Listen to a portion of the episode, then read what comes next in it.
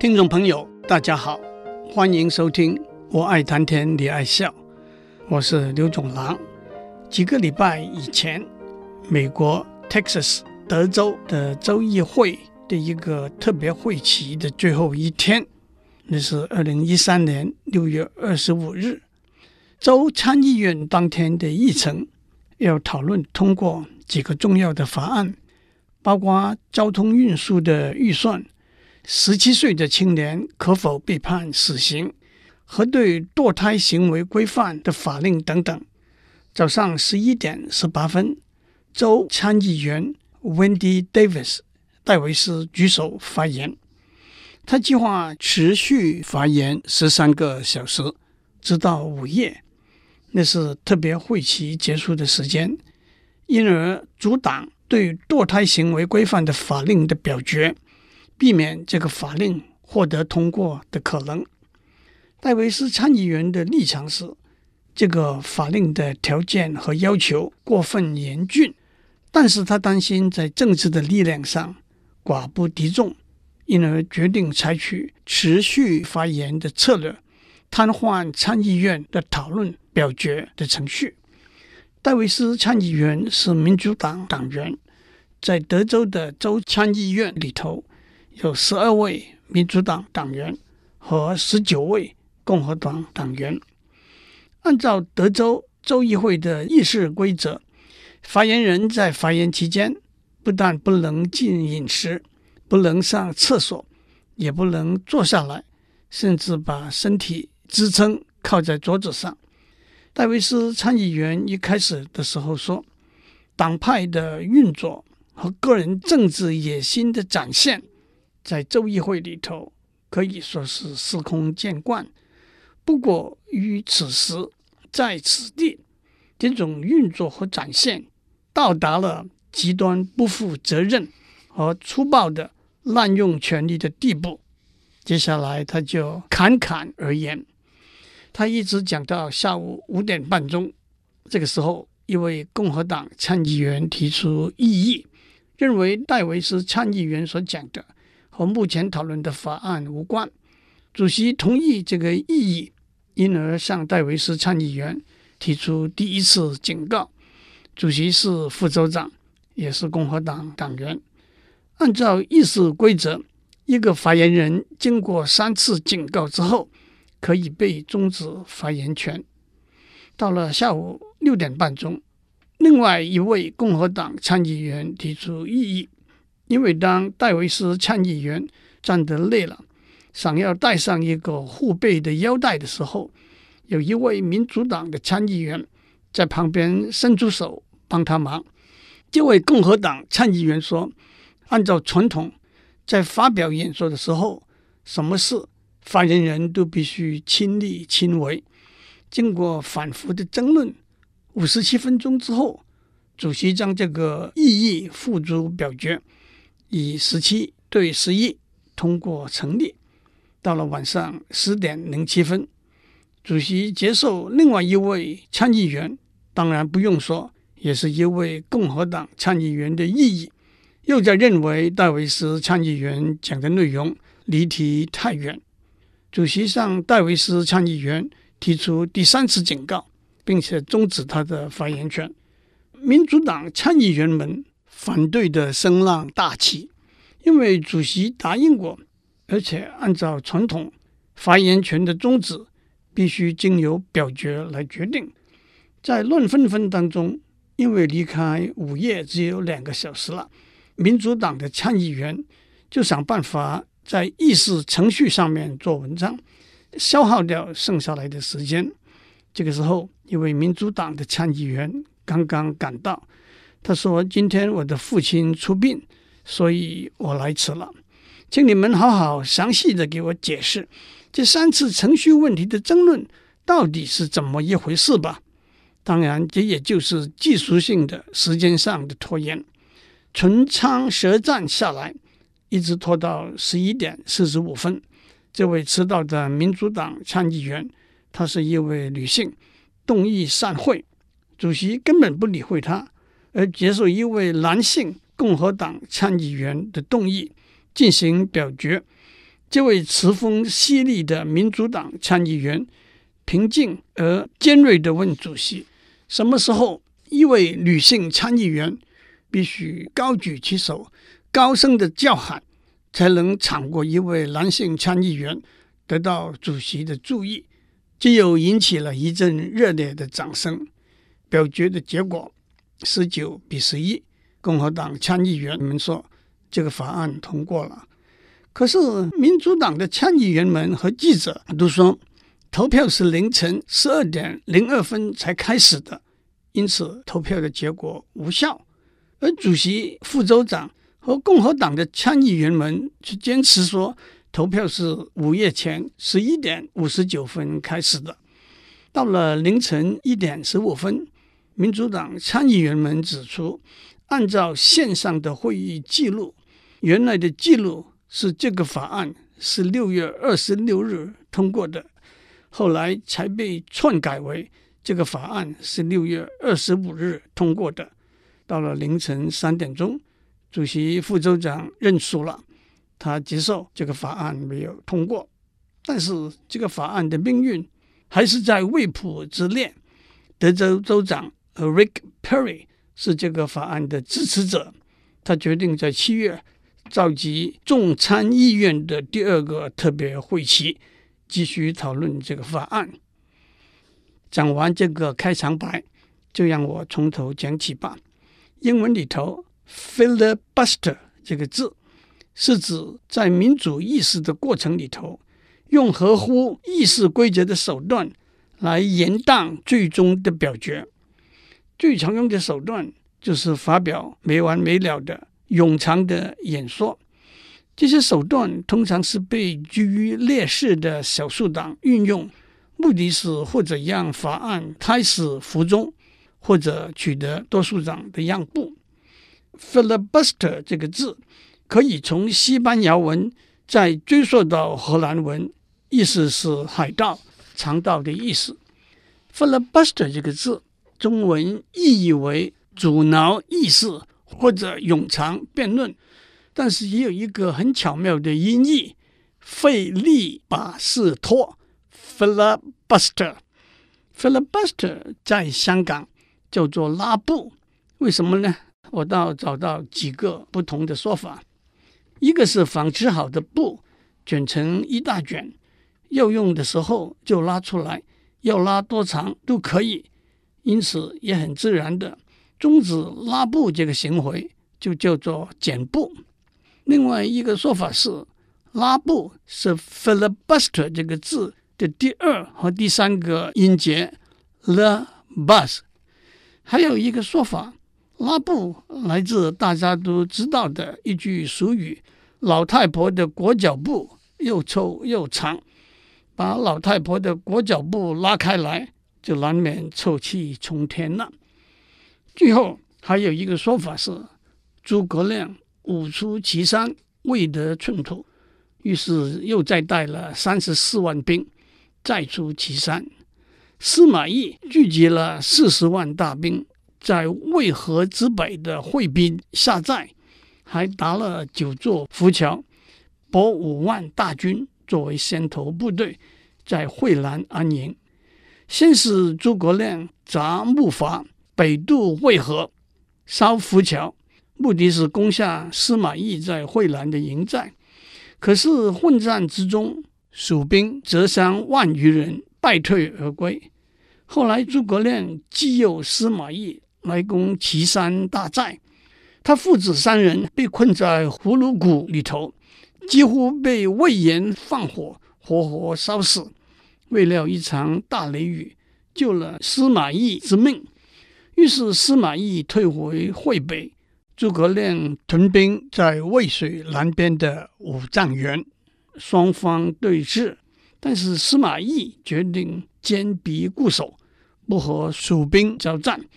最会打心理战的诸葛亮，就派人拿了妇人穿戴的头巾、头饰和縞束的衣服送给司马懿。并且附上一封信说：“你身为大将，不敢在战场上一决雌雄，却像女人一样躲起来，现在派人送给你妇人的头巾和衣服。如果你还不敢出战，你就把这些东西收下来吧。”司马懿看完信，心中大怒，却笑着把衣服收下来，并且重赏来使，更趁着这个机会向使者打听诸葛亮的近况。当他听到诸葛亮夙兴夜寐、食少事烦的生活情形的时候，他更知道，只要继续拖延下去，就可以把诸葛亮拖垮了。而且为了平息手底下官兵们的愤怒，司马懿还装模作样奏报魏主曹睿。曹睿是曹丕的儿子，说诸葛亮羞辱他，请求允许效死一战。以学三军之耻。曹睿手底下一个聪明的大臣看透了司马懿的用意，告诉曹睿，只不过是一个用来安抚手底下的官兵的假动作。曹睿也就配合演出，下令司马懿不许出战，否则以为子罪论。我上面讲的是《三国演义》里头记载的故事。不过，为了把司马懿拖延的策略，和拉布这个词拉上关系，有一个说法是：当司马懿收到诸葛亮送给他的妇人的衣服的时候，不但没有露出生气的声色，还命令手下士兵拉了一个布条，上面写着“谢丞相衣降”五个大字。我在文献里头找不到这个说法的出处，我的推想是“谢丞相一降”这句话。是从诸葛亮草人借箭那一段故事里头借用的。诸葛亮用放置在二十艘船上的草人，收集了曹操官兵发射的十余万支箭之后，得了便宜还卖乖，下令船上的军兵齐声高呼“谢丞相见”，来幽默一下一世之雄的曹操。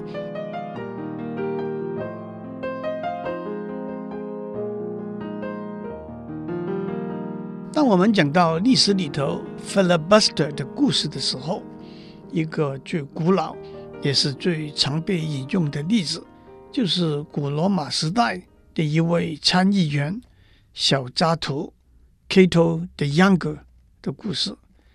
古罗马的历史跨越两千多年，从公元前八世纪到公元后十四世纪，这又可以分成三段。第一段被称为罗马王政时代 （Roman Kingdom），从公元前七百五十三年在罗马建成开始，经过了七个皇帝，到公元前五百零九年，罗马皇朝被推翻。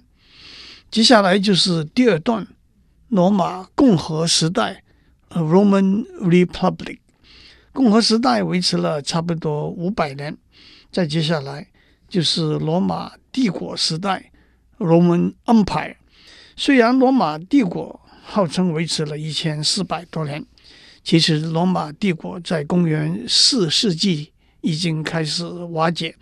前面四百年就是所谓西罗马帝国时代，后面一千年就是所谓东罗马帝国时代，也就是今天我们说的拜占庭帝国时代。接下来，让我简单的讲一下罗马共和时代的政治架构。那个时候，最高的行政权力包括经济、法令、军事，由两个执政官 （consul） 分享。执政官由一个有三百多人，按照财富、年龄和地区的分布组成的一个委员会选出来。执政官必须是年龄四十三岁以上的男性，任期一年。原则上，执政官任满之后，要经过十年才能被重选再任。不过，这个原则后来是没有被遵守的。两个执政官每个月轮流担任主事执政官，但是另外一个执政官有否决主事执政官的决定的权利。换句话说，这是一个相互制衡的双手掌制。参议院 （Senate） 一方面是执政官的咨询顾问委员会，但是同时在民政事务上也有相当大的权力。参议员是被任命，而不是经过选举产生的。这就把我们带到我们要讲那位参议员小扎图 （Kato the Younger 的故事了。首先，他的名字是扎图，但是所以被称为小扎图的原因。是要和他的曾祖父老扎图 （Kato the Elder 做一个区别。小扎图和老扎图都是辩才无碍的政治家。老扎图说过的几句名言是：一个发怒的人张开他的嘴，却闭上他的眼睛。聪明人从傻瓜那里学到的东西，比傻瓜从聪明人那里学到的东西要多。一个最有趣的故事是。当老扎图在罗马参加某一个公共人物的雕像的揭幕典礼的时候，有人问他，在罗马到处都是公共人物的雕像，为什么您却没有一个呢？他的回应是：我宁愿没有一个雕像，让人家问为什么没有，而不愿有一个雕像，让人家问为什么有。小加图是罗马共和时代末期的一位参议员。他的第一个故事是，那个时候政府没有设立负责征收税捐的机构，而是公开招标，把收税的权利付给出价最高的竞标者。得标的人按照竞标提出的数目，把税款缴纳给政府，然后转过头来尽量提高税率，压榨老百姓，赚取中间的差额。有一年。有些省份因为战乱和天气干旱的缘故，税收大大减少，所以得标的人要求政府修改已经订定的合约，降低在合约中规定的缴库的数目。因为得标的人都是罗马最有影响力的商人，而且还有许多有钱人作为他们的后盾，所以多数的参议员都倾向同意这个要求。但是小扎图说，合约就是合约，赚钱也是因为有合约，赔钱也是因为有合约。他运用主导意识的方式，瘫痪了参议院的运作达六个月，最后得票的人只好认输了。不过他们也加了一句：“你也不要逼人太甚，否则我们也会一走了之。”另外一个故事是有一个叫做庞贝。Pompey 的将军带兵出战，因为答应了他手底下的将领官兵，在战争之后把一些农庄田园的土地分给他们，因此提出了一个土地改革的方案。可是小加图担心这样会帮庞贝建立他的威望，因而增加他的势力。他又使用瘫痪参议员的手段，让这个土地改革的法案。开始在参议院里头。第三个故事，小加图杠上了鼎鼎有名的凯撒将军 Julius Caesar。凯撒刚刚在西班牙打了一场大胜仗回来，按照传统，他可以在罗马城里头举行一个盛大的胜利庆祝游行。但是同时，凯撒也正要竞选执政官看守这个位置。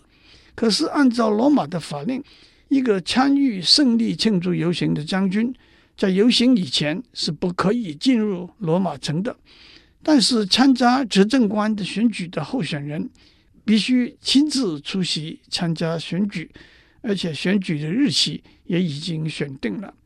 凯撒上参议院请求准他缺席参加选举，虽然许多参议员请上允许凯撒的请求。小扎图从早上讲到黄昏，阻挠凯撒的要求，因为按照参议院的议事规则，到了黄昏就必须休会。因此，凯撒做了一个明智的选择，他放弃了胜利庆祝游行，也顺利当选为执政官。凯撒当选了执政官之后，重新提出庞贝将军所提出的土地改革方案。当然，小加图又在参议院里头要发言来阻挡这个法案。凯撒不但不耐烦了，而且他也担心月底快到了，他的权力就会转移到另外一个执政官比布鲁斯比布鲁斯的手上，而且比布鲁斯是凯撒的政敌。于是凯撒下令把小加图关进监牢去半天。可是这到底引起了许多参议员的反感，凯撒还是把小加图从监狱里头放出来了。不过，比布鲁斯和凯撒的权力斗争还是没完没了，我就不再讲下去了。诸位听众，听了这么许多远古的历史故事，您有没有仿佛都在眼前的感觉呢？祝您有个工作有效率，做事有结果的一天，千万不要费力把事拖，吃力不讨好。